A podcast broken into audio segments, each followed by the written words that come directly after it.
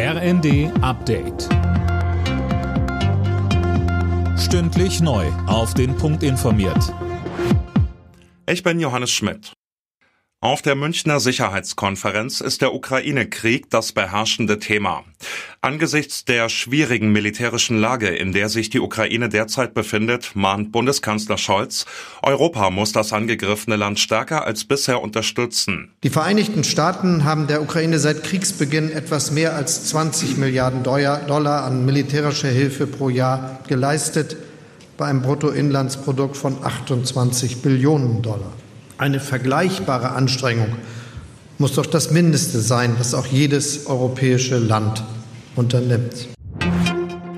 Im Ampelstreit um Bezahlkarten für Flüchtlinge droht FDP-Vize Kubicki mit dem Koalitionsaus.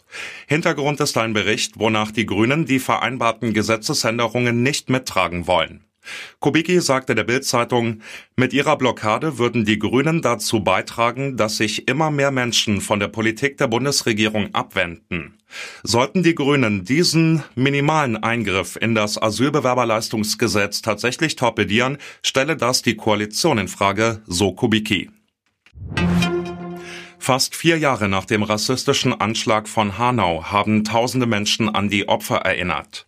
Rund 5000 Teilnehmer demonstrierten gegen Rassismus und Antisemitismus. Am 19. Februar 2020 hatte ein Extremist in Hanau neun Menschen mit Migrationshintergrund getötet. Im Falle einer zweiten Amtszeit will EU-Kommissionspräsidentin von der Leyen einen Verteidigungsposten in der EU-Kommission schaffen.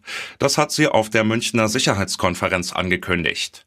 Von der Leyen wird voraussichtlich am Montag ihre Bereitschaft für eine weitere Kandidatur erklären. Die Bundesliga-Ergebnisse. Leipzig gegen Mönchengladbach 2 zu 0, Heidenheim Leverkusen 1 zu 2, Wolfsburg Dortmund 1 zu 1, Hoffenheim gegen Union Berlin 0 zu 1, Mainz gegen Augsburg 1 zu 0 und Darmstadt gegen Stuttgart 1 zu 2. Alle Nachrichten auf rnd.de